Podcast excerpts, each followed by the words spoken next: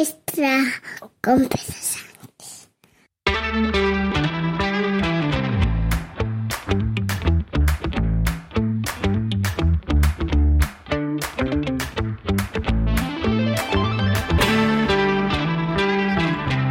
Buenos días, es martes 11 de julio de 2023, capítulo 1022 de un podcast sobre mis cosas que en el fondo son las tuyas. Yo también echaré en falta esta melodía. Yo también echaré en falta porque es una melodía de las que más me ha gustado de todas las que he tenido.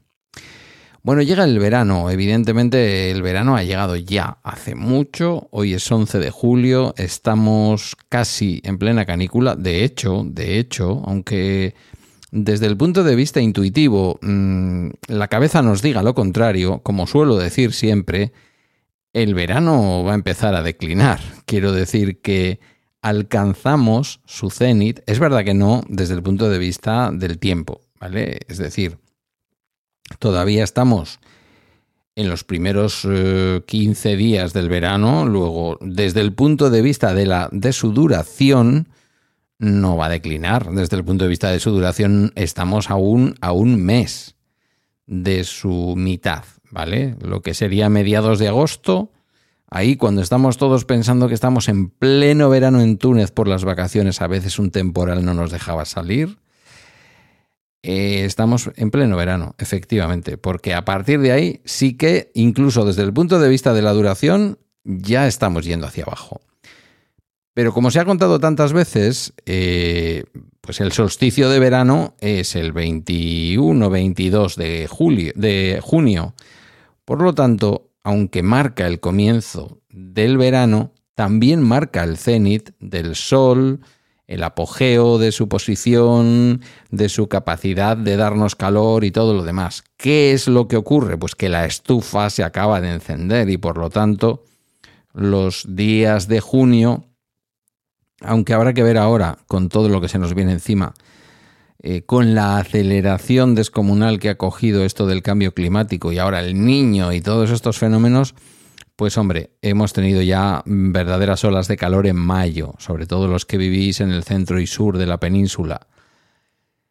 Pero eh, lo que quiero decir es que por lo general, y salvo lo que ha ocurrido en mayo este año, que ha caldeado mucho tanto el agua en el Mediterráneo como el ambiente, lo normal es que eh, justo cuando el sol llega a su apogeo no es cuando más calor hace, porque todavía tanto las aguas de los mares, los que vivimos cerca de la costa y nos eh, beneficiamos del frescor que el agua aporta, em, no estamos pasando el, el, mayor calor. El mayor calor vendremos a pasarlo, pues eso, finales de julio, primera quincena de agosto, por ahí.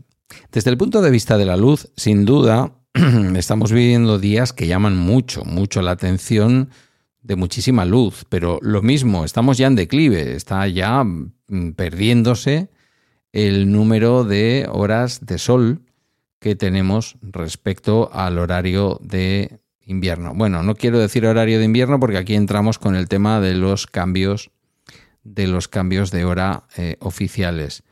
Ojalá y nunca se, se cambiara el horario de invierno y siguiéramos con el horario de invierno, de tal manera que a las 11 de la noche no sea nunca de día, que es una cosa completamente antinatural. Pero como estas cosas dependen de unos señores políticos, que suena esto muy a lo de todos son iguales y tal, no, no todos son iguales, pero es verdad que depende de políticos con difícil capacidad de ponerse de acuerdo, en estos momentos sobre todo, porque ya depende de la Unión Europea todo esto de los horarios, es verdad que podríamos ir por libre, pero mm, pues no vamos por libre, ¿no? Ahí está Portugal, ese gran país em, que tiene su propia hora. También tenemos a las Canarias con su propia hora, pero bueno, entran en el juego. Si no lo... Sí, bueno, Portugal también. Aquí todo el mundo entra en el juego de los cambios de hora. Em, deberíamos de volver a vivir en el campo, quizás con las ventanas, sin esas persianas que son tan peculiares de nuestro país y que tan poquito se ven fuera de aquí, porque hay otro tipo de cosas, esas contraventanas, esas eh, persianas menorquinas, mallorquinas, no sé muy bien cuál es la palabra. Me lío entre las mm, persianas estas de contraventana y eh, las alpargatas. Alguien me dirá, las alpargatas son menorquinas y las persianas son mallorquinas. No, todos son menorquinas. Bueno, lo que sea.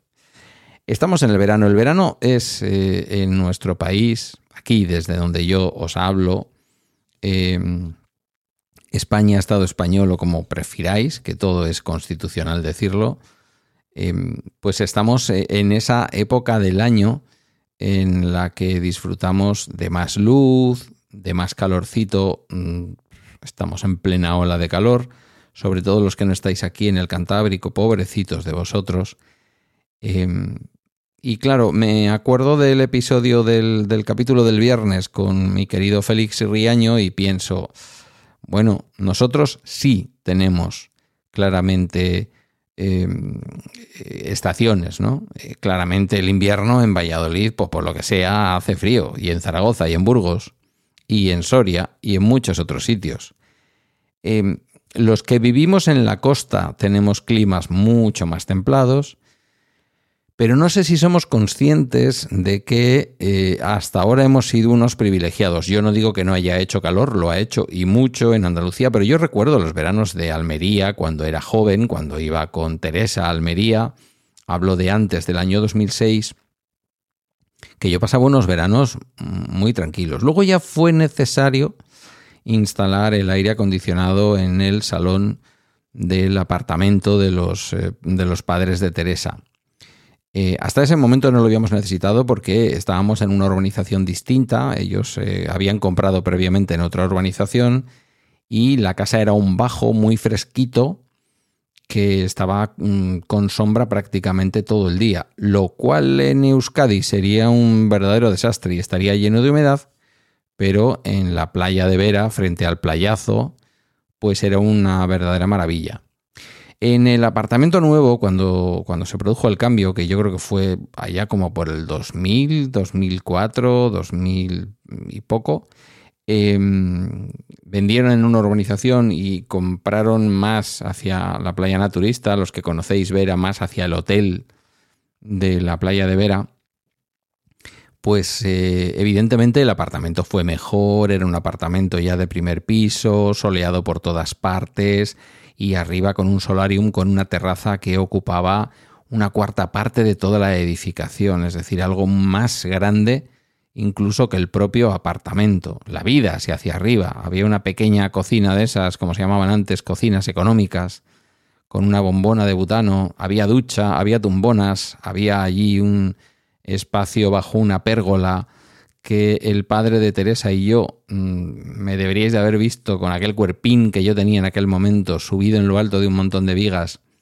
y poniendo pues sombra, aunque luego ya, pasado un invierno, tuvimos claro que había que llamar a profesionales para poner allí una especie de chapa corrugada preparada para evitar que el viento que allí sopla bastante fuerte, no es tarifa, pero tampoco anda flojo de viento, no destrozara el sombrajo para el año siguiente.